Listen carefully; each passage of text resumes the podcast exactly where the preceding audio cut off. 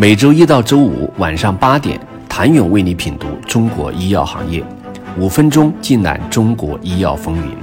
喜马拉雅的听众朋友们，你们好，我是医药经理人、出品人谭勇。无论业界对中医药存在何种争议，政策的阵阵春风几乎让所有人感到中药产业正在迎来新的暖春。六月二十八号，中药管理战略决策专家咨询委员会成立，旨在进一步构建完善中药特点的审评审批体系，保障和促进中药监管工作重大决策的科学性、权威性。不久前，国务院印发关于“十四五”中医药发展规划的通知，文中明确提出，到二零二五年，百分之百的社区卫生服务站。能够提供中医药服务，数字代表着决心。决心如此之大，国家推动中医药产业发展的力量可见一斑。有机构预测，未来五年，中国中医药行业市场规模将保持约百分之十四点二的高年复合增长率。到二零二五年，也就是“十四五”规划收官之年，市场规模将有望达到四万八千零七十一点七亿元人民币。这一数字足以与当前全国生鲜零售的市场规模相媲美。资本的嗅觉始终灵敏，回看过去，在“十四五”开局之年，甚至更早，各方资本就在不同原因的推动下开始排兵布阵。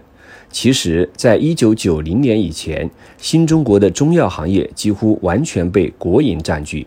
进入上个世纪九十年以后，一批日后名震江湖的民营企业如雨后春笋般涌现。一九九三年，步长制药成立；一九九四年，天士力成立；一九九七年，康美成立；二零零一年，以岭药业成立。几乎同时，国企改革浪潮席卷全国。各地国营中药企业陆续改制，或在保持国资控股的基础上完成混改，或直接加入到民营企业的队伍当中。前身为兰溪云山制药厂的康贝，就是在这一时期蜕变为民营企业并成功上市。二十一世纪一零年代末开始，新一轮变局开始显现。二零一八年尾，彼时的中药白马股康美被中国证监会立案调查。次年四月三十号，公司爆出三百亿财务造假风波。二零二零年九月，深陷漩涡的康美发布公告，将公司百分之二十九点九股份对应的表决权、提名和提案权等权利，无条件且不可撤销的让渡给亿林投资行使。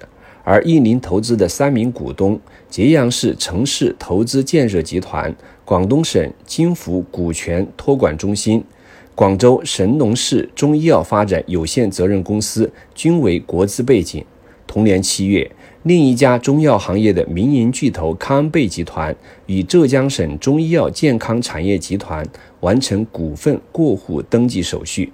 浙江省中医药健康产业集团持有康恩贝百分之二十股份，康恩贝的实际控制人由胡继强变更为浙江省国资委。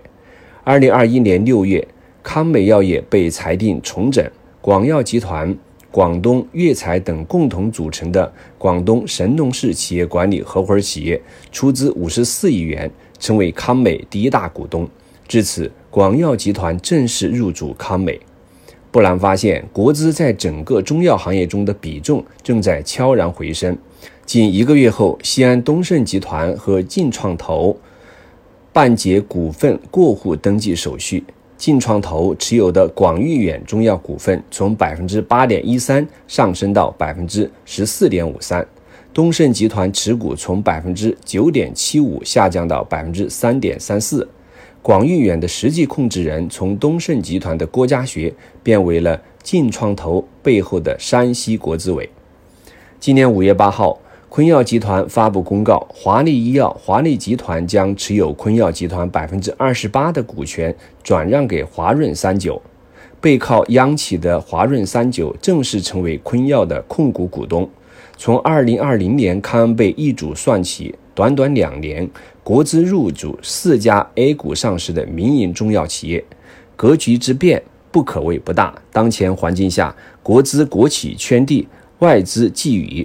创投圈子不景气，想了解近年来中药资本如何做局，请你明天接着收听。谢谢您的收听。想了解更多最新鲜的行业资讯、市场动态、政策分析，请扫描二维码或添加医药经理人微信公众号“医药经理人”医药行业的新闻与资源中心。